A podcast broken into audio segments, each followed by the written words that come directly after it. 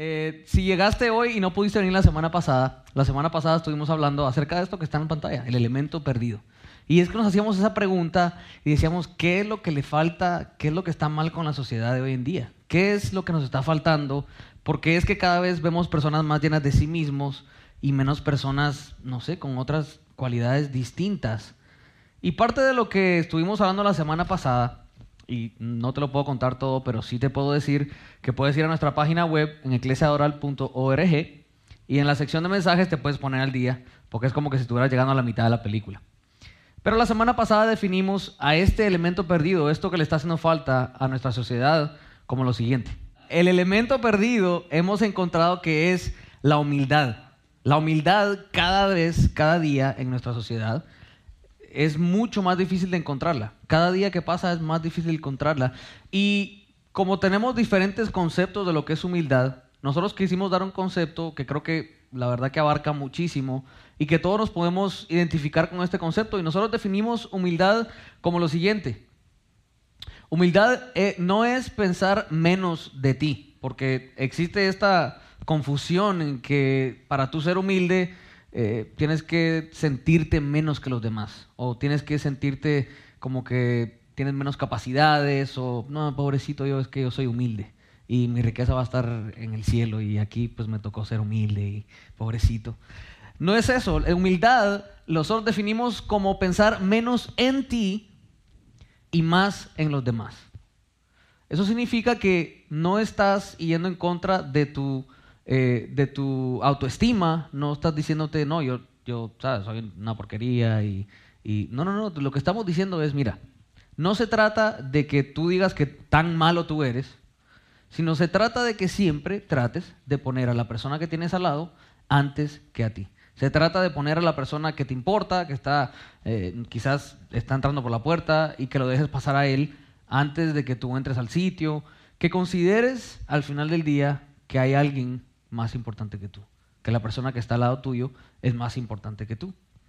Entonces, eh, la verdad es que fue y ha sido y sigue siendo, eh, siempre que hablamos de esto del orgullo o de la humildad, es algo que nos identificamos, nos podemos identificar todos, porque es algo que vivimos constantemente día a día. Todo lo que pasa en nuestra sociedad, por lo general, está ah, precisamente atacándonos o por un lado o por el otro. Dense cuenta que ya casi los anuncios ya no te venden, no se enfocan tanto en venderte el producto por sus cualidades, sino que te venden el producto por el estatus que tú vas a tener si tienes ese producto o si no lo tienes. Un anuncio de automóvil el día de hoy, comparado con uno de hace 10 años, hace 10 años te decía que tenía no sé cuántos caballos de fuerza, que las ventanas eh, las podías subir electrónicamente y esa era la novedad y todo. Pero el día de hoy lo que te dicen es, te pintan esta imagen de, bajándote del auto en una fiesta y abre la puerta el tipo y todo el mundo está a la expectativa de quién se va a bajar de ese carro, porque es que ese carro, esa marca, es la que te da el estatus que tú estás buscando. Y te hacen identificarte con, esa, con ese sentimiento que está en cada uno de nosotros, que está dentro de nosotros, porque si no estuviera, no nos identificaríamos con él.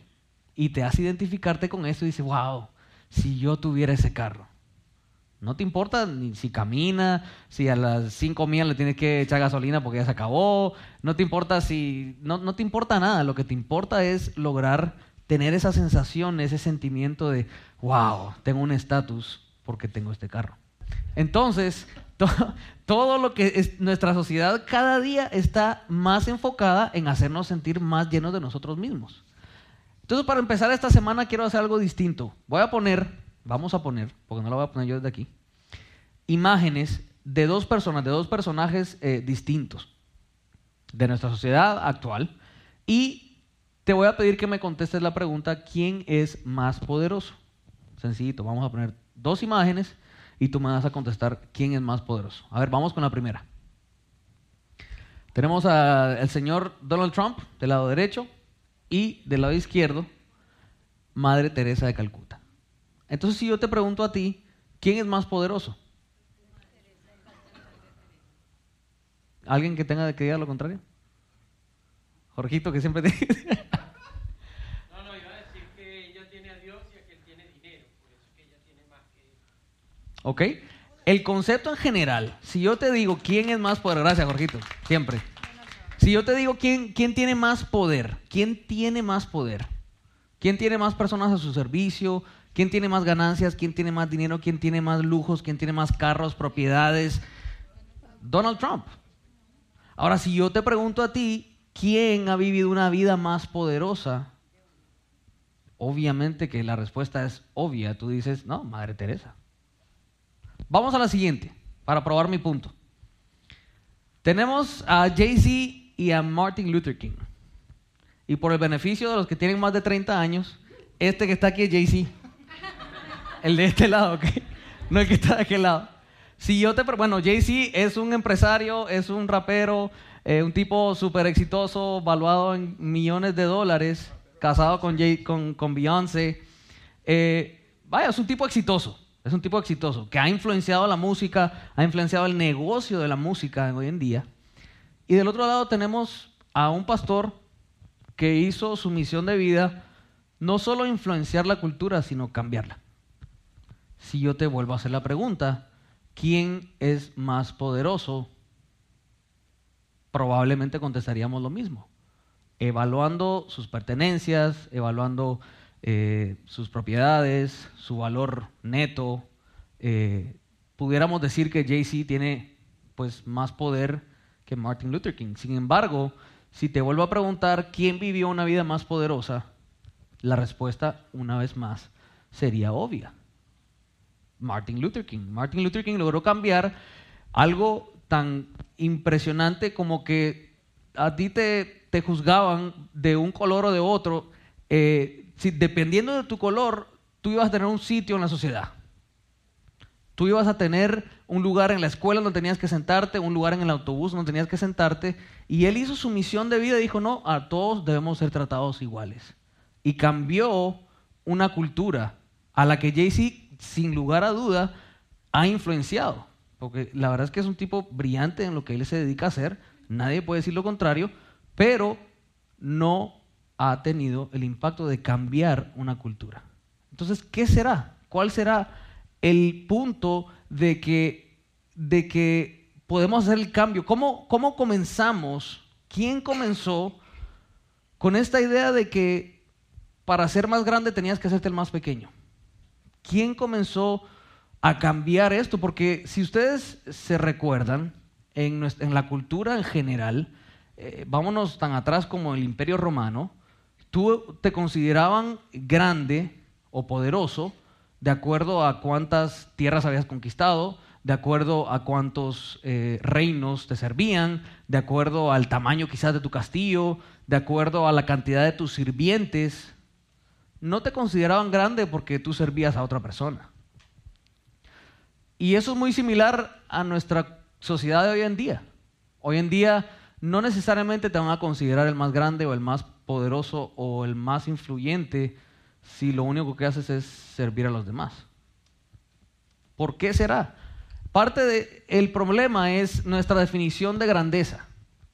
Y es que, miren, nuestra definición de grandeza es la siguiente. Nosotros definimos grandeza como nuestra capacidad de que otros nos sirvan. Nosotros definimos, nosotros nos sentimos grandes en relación a cuántas personas nos sirven a nosotros. Y Jesús vino a cambiar eso dramáticamente. Jesús vino a definir la grandeza como nuestra capacidad de servir a los demás. Entonces la pregunta es ¿por qué? ¿Por qué Jesús se hubiera tomado la libertad, por qué hubiera pasado el gran trabajo de cambiar algo que, que vamos a decir que ya estaba funcionando? ya funcionaba. Si estaba bien o estaba mal, bueno, estaba funcionando Jesús. ¿Para qué tenías que venir a cambiar todo si ya veníamos de una manera y ya estábamos todos de acuerdo en eso? ¿Será que realmente Jesús lo único que quería era que viviéramos una vida humilde?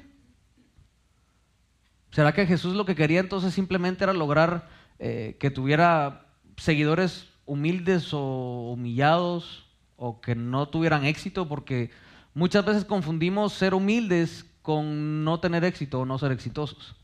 Y son dos cosas muy distintas. ¿O será que Jesús ¿O será que Jesús sabía de qué estaba hablando cuando se refería al orgullo? Miren, nosotros tenemos reacciones naturales al peligro. Todos nosotros los que estamos acá tenemos reacciones naturales que nadie tiene que enseñarnos. Y vamos a hacer una prueba ahora para que ustedes se den cuenta que ustedes por sí mismos, sin que nadie les explique nada, pueden tener una reacción, una reacción instantánea hacia una imagen o hacia algo que presente un peligro hacia nosotros. ¿Sí? ¿No les molesta hacer una prueba rapidito? Ok, vamos a apagar la luz, vamos a hacer la primera prueba. ¿Ok? No se asusten. Si tienes a tu esposo al lado, dale la mano, agárralo fuerte. ¿Ok? Vamos a hacer la primera prueba de peligro y ustedes me van a, me van a decir, me van a contar después cómo reaccionan. ¿Están listos? ¿Están listos? Ok, vamos con la primera, Alejo. Si te topas con un carro viniendo hacia ti, a esa velocidad que venía ese, ¿alguien tiene que explicarte qué es lo que tienes que hacer? Naturalmente vas a reaccionar, sí o no. Sí, ¿no? Bueno, vamos a hacer una, más todavía, una más. La segunda, Alejo. Ay, ay, ay. Alguien tiene que explicarle a usted si escucha. Mire, Pastor Agaro se tiró para un lado y todo. Nadie tiene que explicarte cómo tienes que reaccionar hacia este peligro.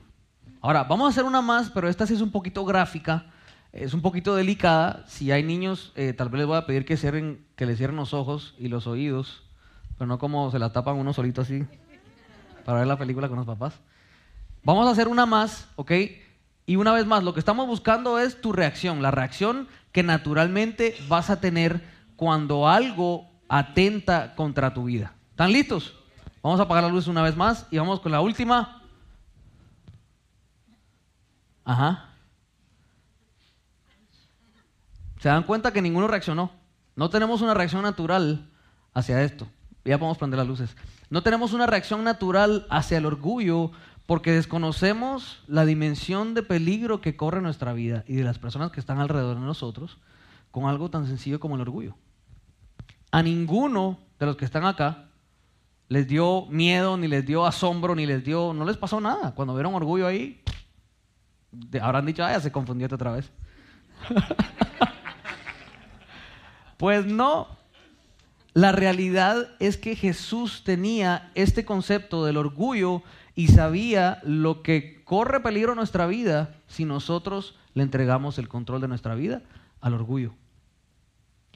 Jesús tenía eso mucho más claro que nosotros y era algo que imagínense, desde los tiempos de Jesús ya todos estaban peleando con esto.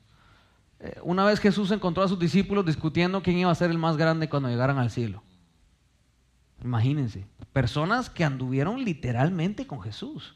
O sea que será que es algo que naturalmente está en nuestros corazones, que naturalmente eh, está en nuestra vida. Imagínense que Adán y Eva fueron tentados no por comerse una manzana. Imagínense, habían millones de millones de frutos. Ni siquiera sabemos si era una manzana o qué. Yo no creo que haya sido manzana porque es muy rica la manzana como para que haya sido el fruto. Y aparte que Apple, pues está ahí, o sea que no. no. Debe haber sido otro fruto. Pero lo que los llamó a ellos, lo que los impulsó a ellos a tomar esa decisión fue esa tentación de no necesitar a Dios, esa tentación de ser suficiente y no necesitar a alguien que te diga que está bien y que está mal, sino que tú mismo tener ese, ese propio, esa propia eh, eh, opción de decidir, no, yo decido lo que está bien y lo que está mal para mí. Entonces Jesús dijo, no, no, no, yo tengo que hacer algo porque se nos está torciendo la sociedad, estamos perdiendo eh, vidas valiosas de personas con algo que es muy peligroso y es el orgullo. Entonces, Jesús empezó a decir cosas en uno de sus discursos más famosos, el discurso eh, del monte, dice, bienaventurados los pobres de espíritu, porque ellos van a heredar los cielos, bienaventurados los humildes, porque ellos heredarán la tierra, bienaventurados los que lloran, porque yo los voy a consolar. Y empezó como a pintar un patrón que decía que si tú ibas para abajo, Él se iba a encargar de levantarte. Que si tú te humillabas, Él se iba a encargar de levantarte. Entonces Jesús dice, bueno, se las voy a poner más fácil.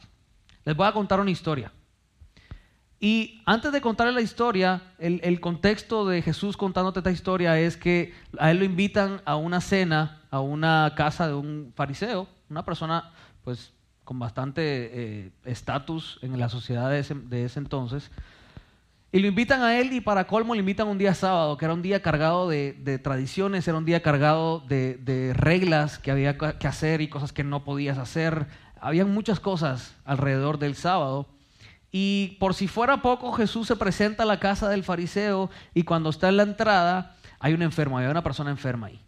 Entonces Jesús, ya así de entradita, le pregunta a los, a los fariseos, a los religiosos, a los que supuestamente conocían la ley de de punta a cabo, como dicen, de pe a pa. Todos se la sabían de memoria. Y les pregunta, oigan, eh, ¿qué dicen ustedes? ¿Que se puede o no se puede sanar el día sábado? ¿Que está bien o que no está bien sanar el día sábado? Y la respuesta de ellos fue la misma de ustedes. No pudieron decir nada. No sé, bueno, eh, dudaron. Y ante la duda Jesús hizo lo que él consideraba que era correcto y sanó a la persona y la persona se fue. Entonces, ¿por qué les cuento esto? Imagínate que tú estás entrando a una fiesta, imagínate que tú estás entrando a un lugar en donde te invitaron, un lugar importante, donde hay personas eh, pues, de la alta sociedad o lo que sea, y en la entrada, en la puerta, eh, hay una persona, no sé, ahogándose con un appetizer que le pasaron ahí, con un aperitivo, con una eh, abreboca, como le digan, y se está ahogando y entonces tú estás pasando, tú estás pasando cerca de esa persona y le haces la maniobra esta del harakiri o el, no sé cómo es que se llama, el un, un nombre ahí raro, que agarran aquí por el ombligo, lo levantan y, y lo saca. Y, los, y le salvaste la vida a la persona. Imagínate que, qué entrada triunfal estás haciendo tú en un lugar en donde hay personas importantes, hay personas influyentes, y de entradita ya entraste haciendo un milagro, ya entraste salvándole la vida a una persona. Entonces Jesús estaba claro, cuando él entró a ese lugar, ya él tenía los ojos de todas las personas sobre él. Pero Jesús desde ahí nos comienza a enseñar qué es lo que tenemos que hacer con esa influencia. Porque imagínate que tú tengas la atención de todas las personas que te rodean, que todo el mundo está esperando qué vas a decir, porque ya hiciste algo que lograste capturar su atención. Entonces, en este contexto, Jesús comienza a contarles una historia. ¿Por qué? Porque él se da cuenta en lo que entra al cuarto que todo el mundo está loquito por sentarse lo más cercano del anfitrión. Todo el mundo está pegándose codazos y ahí sacándose el uno encima del otro. Mi amor, no, mi, amor, nada, te sentaste allá, yo me senté aquí. El esposo ahí dejó a la mujer tirada, eh, los hijos, man, hay que ver que se arreglen. Todo el mundo estaba loco buscando sentarse lo más adelante posible. Todos querían el lugar más importante que pudieran conseguir. Entonces Jesús les dice lo siguiente. Dice, cuando te inviten a una fiesta de bodas, no te sientes en el lugar de honor. ¿Qué pasaría si invitaron a alguien más distinguido que tú? Ya con eso los comienza a hacer pensar un poquito porque dice, oye, más distinguido que yo. Distinguido yo si a mí me invitaron a mí. Entonces Jesús dice, ok, vamos a seguir el anfitrión vendría y te diría, cédele tu asiento a esta persona. Y te sentirías avergonzado y tendrías que sentarte en cualquier otro lugar que haya quedado libre al final de la mesa. Ya ahí se complicó la cosa, ya como que no le gustó a la, gente que estaba escuchando la, historia. Dice, ¿cómo así? ¿Cómo así que en el lugar que quede? Si a mí me invitaron nomás a cualquier sitio. Entonces Jesús nos sigue contando y nos dice, más bien ocupa el lugar más humilde, al final de la mesa, allá al final de la mesa. Entonces, cuando el anfitrión te vea, vendrá y te dirá, amigo, tenemos un lugar mejor para ti. Entonces serás honrado delante de todos los demás invitados. Wow. Y es que vamos a ser honestos. Nosotros buscamos los mejores lugares en una fiesta, los mejores lugares en una cena o en un, en un sitio como este por varias razones. Pero la primera de ellas es queremos ganar un estatus. Queremos tener un estatus en esta reunión o en esta sociedad que digan, wow, mira, fulanito se sentó con menganito. Wow, ¿quién lo mira ahí? Los domingos en la iglesia y ahí sentado ahí hoy. Nosotros llegamos y nosotros lo que estamos buscando No es una silla, no es que la silla sea más cómoda, las sillas son iguales. Lo que estamos buscando es influencia. ¿Por qué? Porque si te sientas en el lugar en donde están las personas más, más importantes, bueno, puedes desarrollar amistades con personas importantes, eh, puedes pedirle un favor, oye, mira, ah, mira, qué gusto conocerte, mira, justo yo estoy trabajando en un proyecto y, y ahí comenzó.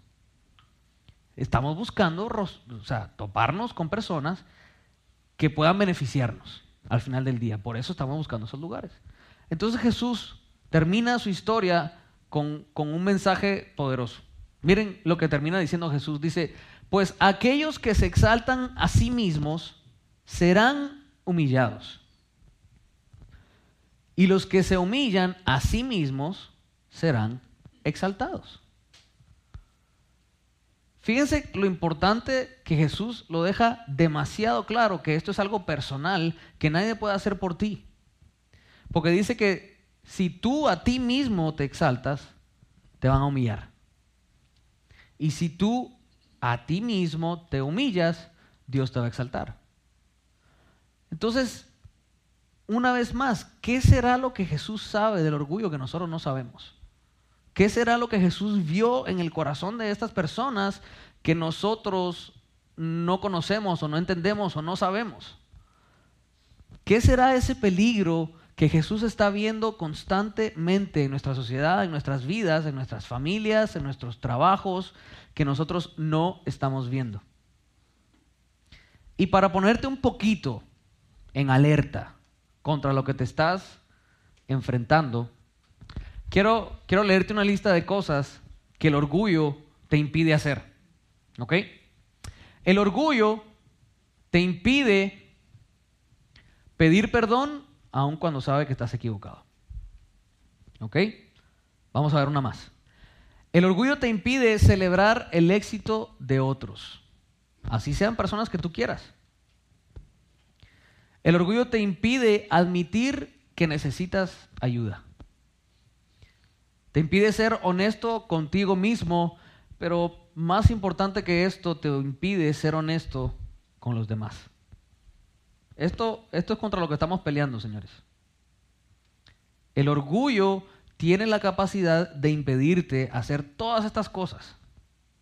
Ahora, se pone peor la cosa, se pone más compleja todavía cuando empezamos a ver las cosas no solo que te impide, sino que te causa hacer. Miren las cosas que el orgullo te causa hacer. El orgullo te causa que te sientas bien cuando otros fallan. Causa que compres cosas para asombrar a personas a las que no les importas. El orgullo causa que tomes decisiones que sabes que vas a lamentar. Y el orgullo causa que lastimes a las personas que más amas. Ahora, si yo te pregunto a ti, si yo te hiciera la pregunta a ti, en tu sano juicio, ¿tú lastimarías a esa persona que tú tanto amas? Toman, así que no, creo yo. No si la has lastimado, porque seguramente la hemos lastimado, pero si yo te pregunto a ti, ¿tú lastimarías a esa persona que tanto amas o que por lo menos dices que amas? Y yo creo que la respuesta de todos nosotros sería no. No, Mario, yo no. ¿Cómo lo voy a lastimar? O sea, yo amo a esa persona, yo no lo lastimaría. Yo no haría nada para lastimarlo eh, voluntariamente. Voluntariamente, o sea que, o sea que será que el orgullo va por encima de nuestra voluntad, o será que nuestra voluntad queda rendida ante el orgullo. Para que entendamos el peligro que corremos y el peligro que corren las personas que están alrededor de nosotros, el orgullo tiene la capacidad de controlar tu vida. ¿Cómo más te explicas tú que tomas una decisión en un momento que sabes que te vas a lamentar más adelante? Lo sabes porque lo sabes que te vas a lamentar, porque sabes que es una mala decisión, pero de todos modos tú tomas esa decisión.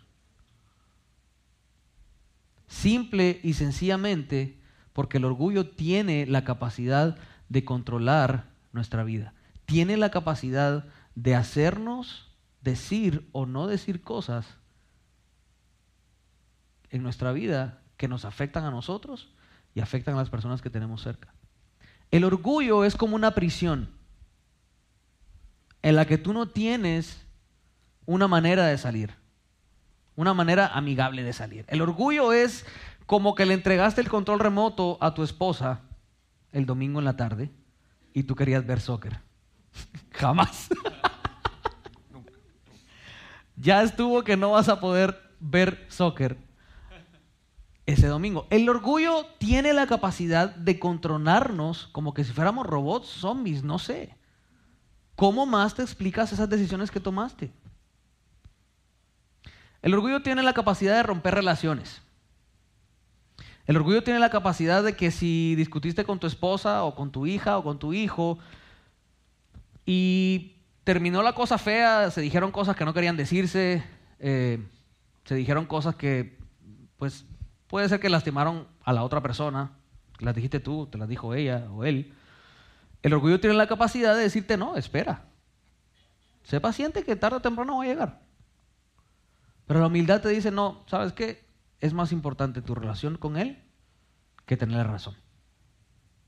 Es más importante tu relación con esa persona que te lleves el premio de haber ganado una discusión.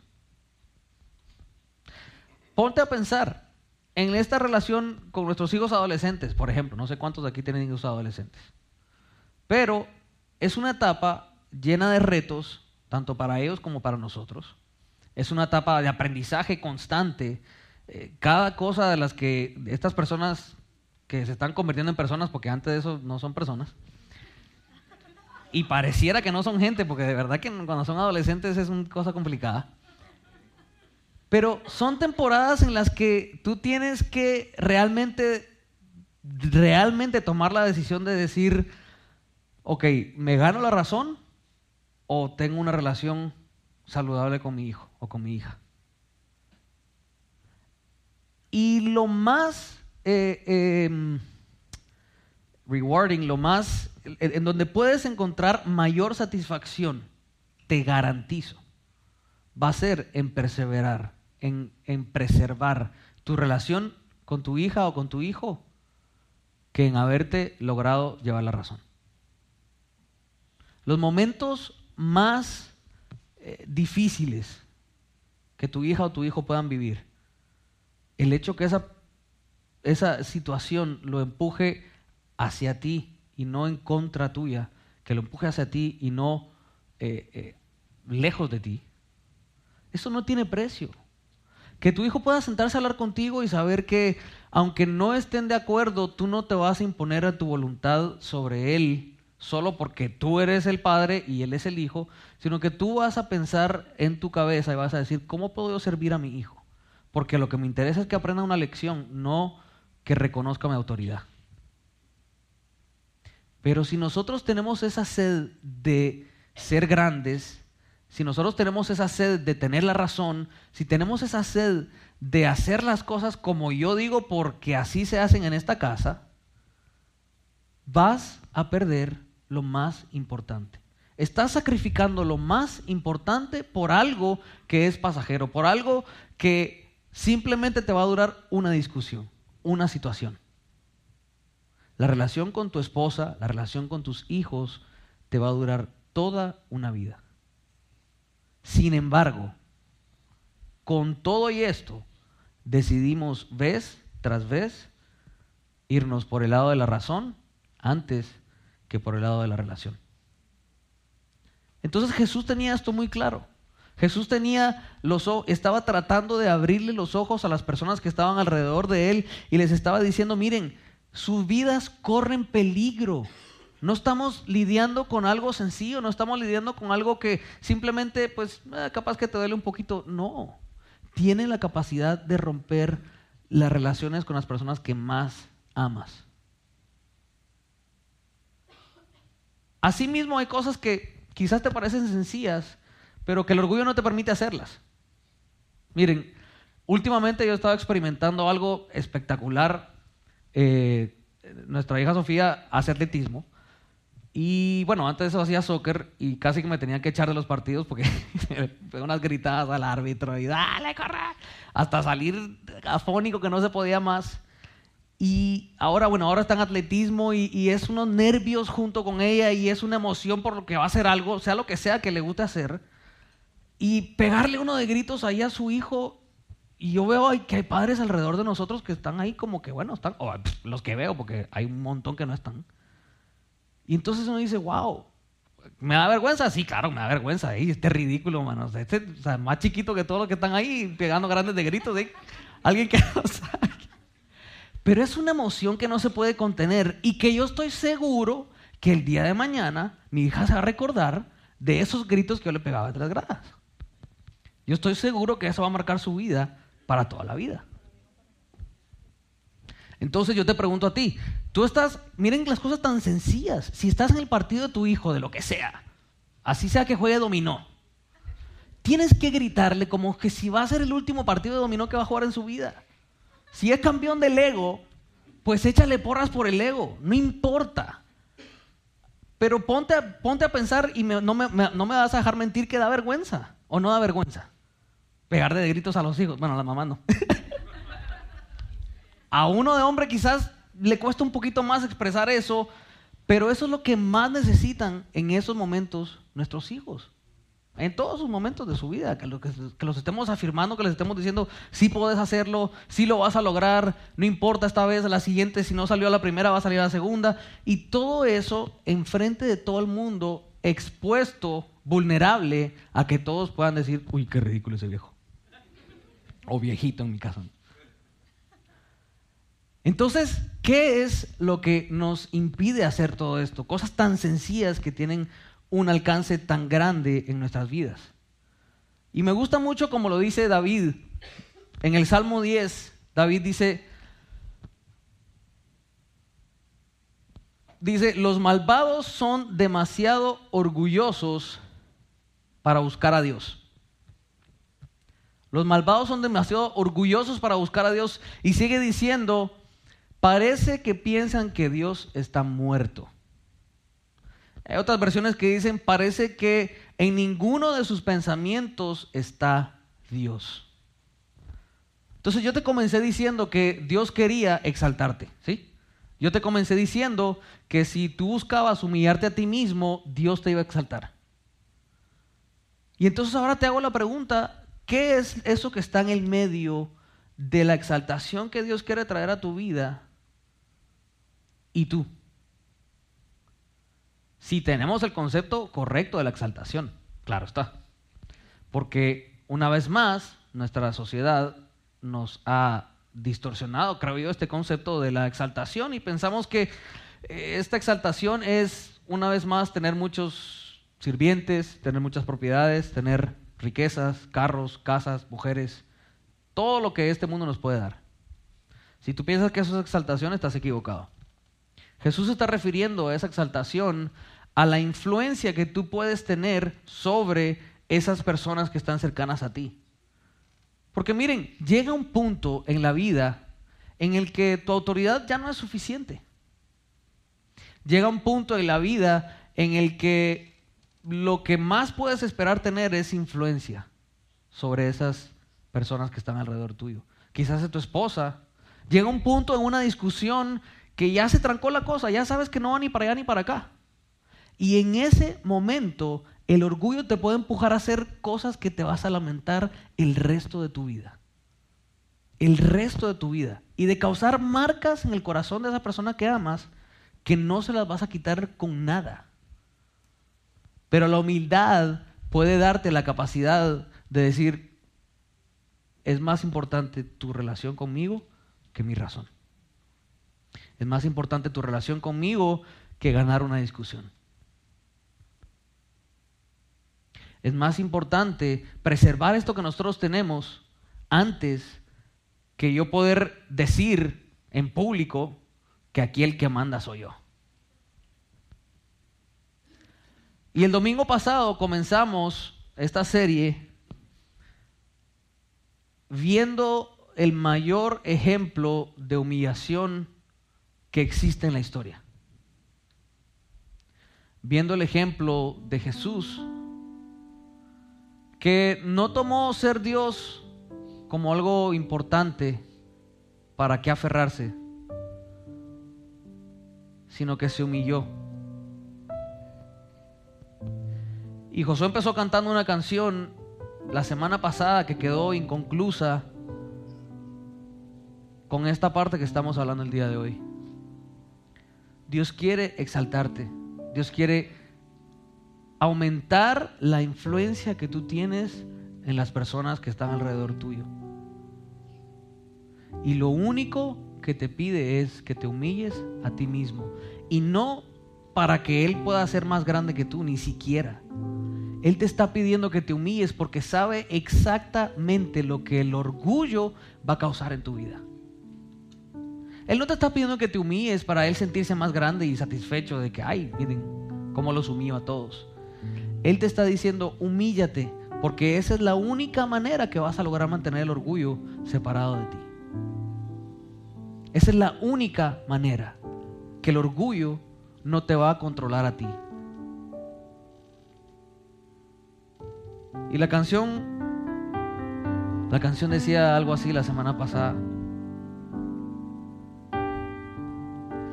Jesús, Señor de la creación, siendo forma de Dios, se despojó de sí mismo, tomó la semejanza del hombre y siendo puro y sin mancha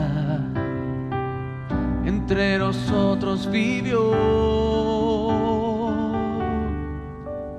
Y asimismo se humilló tomando forma de siervo hasta su vida entregar. Y en una cruz terminar. Y Dios en ese momento máximo de humillación. En el que fue y le dijo al Padre, Padre, ¿qué es necesario para preservar la vida de todos ellos? Dime qué tengo que hacer, porque yo considero que ellos son muy importantes. Y llegó al punto más bajo, a la mayor humillación que existe, de morir como un criminal ante los ojos de toda una ciudad. Porque él entendía que su padre algún día lo iba a exaltar. No importaba cuándo, pero él tenía esa seguridad. Y la pregunta es, ¿será que nosotros podemos tener esa seguridad? ¿Será que nosotros podemos entregar nuestra sed de grandeza a cambio de la esperanza de que Dios va a exaltarnos. Y Dios no dejó a Jesús humillado a lo más bajo en esa cruz. Y la canción tampoco termina ahí. Mas Dios a lo sumo lo exaltó y su nombre engrandeció para que ante su autoridad toda rodilla se doble y toda lengua confiese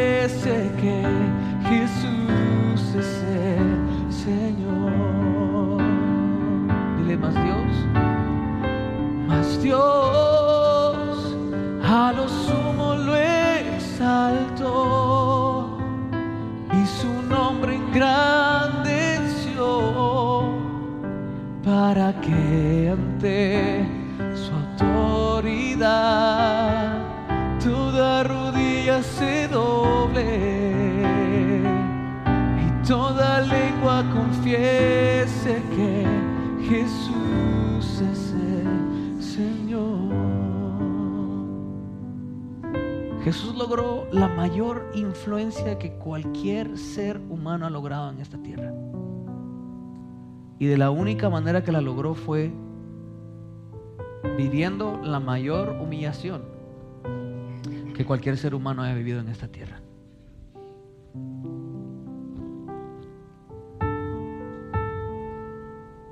Si eso no te reta, si eso no te impulsa a vivir una vida en la que tú tratas, por lo menos tratas, de humillarte y de matar al orgullo, el orgullo te va a ganar. Quiero que te lleves esta frase. Antes de ir a la frase, perdón, quiero terminar la historia que comenzamos el domingo pasado. En la carta de Pablo a los filipenses, él comenzó escribiéndoles acerca de esto mismo. Y les explicaba que si a él lo querían agradar en algo, si a él lo querían honrar en algo, que vivieran como Jesús vivió, que vivieran la vida que Jesús vivió. Y lo escribió algo así. Dice, cuando apareció en forma de hombre, se humilló a sí mismo y en obediencia a Dios murió en una cruz como morían los criminales. Y la historia sigue, por tanto, y hace una pausa que transforma nuestras vidas y partió la historia en dos.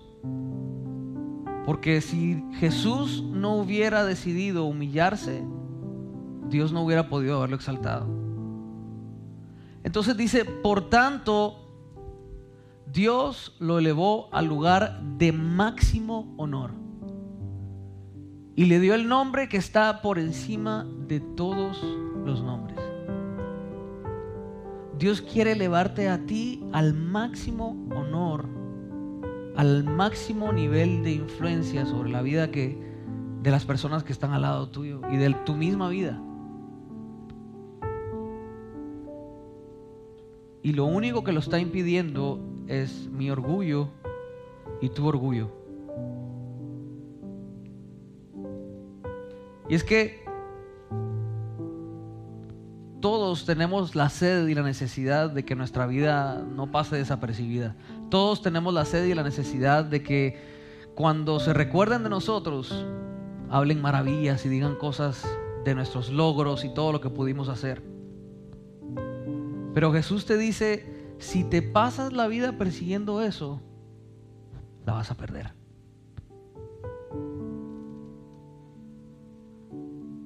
Quiero que nos quedemos con esta frase en la mente, ya casi para terminar.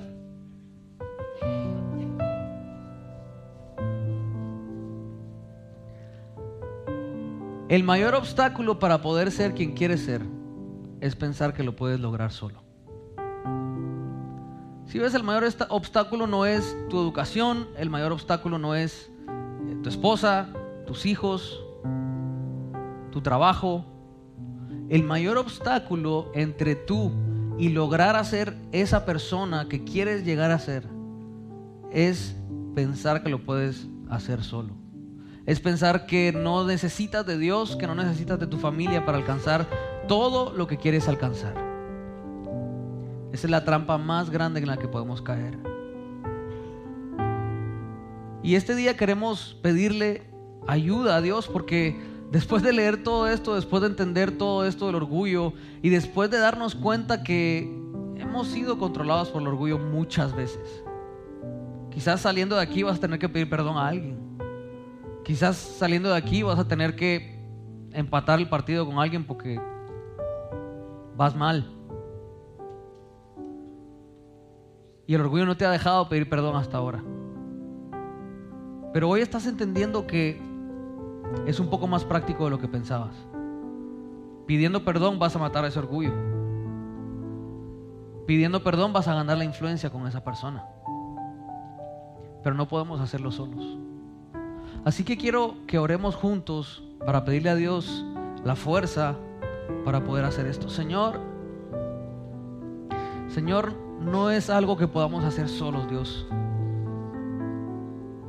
Dios, por nuestras propias fuerzas hemos intentado y hemos fallado, Dios.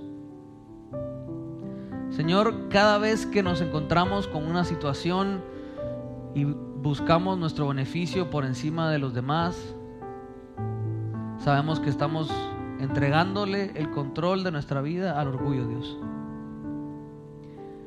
Y esta mañana queremos pedirte a ti que todo lo puedes, Dios. A ti que tomaste el camino de humillación por encima y que nos consideraste más importantes que a ti mismo, más importantes que tu propia vida, Dios. Te pedimos que nos puedas dar el valor, que nos puedas dar la fuerza de vivir una vida como la tuya, Dios.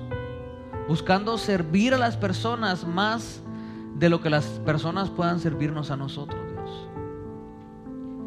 Y sabemos que en su tiempo tu recompensa llegará, Dios. Y no lo hacemos buscando esa recompensa, lo hacemos buscando la vida que tú tienes para nosotros, Dios. Esto te lo pedimos que esta semana tú nos des oportunidades para poner esto en práctica, oh Dios. Sabemos que no es fácil y quizás no va a ser sencillo, pero te pedimos que durante la semana este pensamiento esté constantemente en nuestra mente, oh Dios para que podamos tomar las actitudes, las decisiones correctas de tu mano, Dios. Eso te lo pedimos en el nombre de tu Hijo Jesús. Amén. Y el reto de esta semana, para hacerlo práctico, nosotros nos gusta siempre terminar una enseñanza con algo que tú puedas hacer, algo práctico, que tú puedas hacer casi que saliendo de aquí. Y es simple y sencillamente que te contestes una pregunta. ¿Ok? Es esta pregunta la que queremos que te contestes. ¿Qué área de tu vida está controlada por el orgullo? Pueden ser tus finanzas, pueden ser tu relación con tu esposa, puede ser eh, la relación con tus hijos, con tus hermanos, puede ser lo que sea. Pero necesitamos que ahora entendiendo un poco más lo que es el orgullo y lo peligroso que es, puedas identificar esa área y por qué.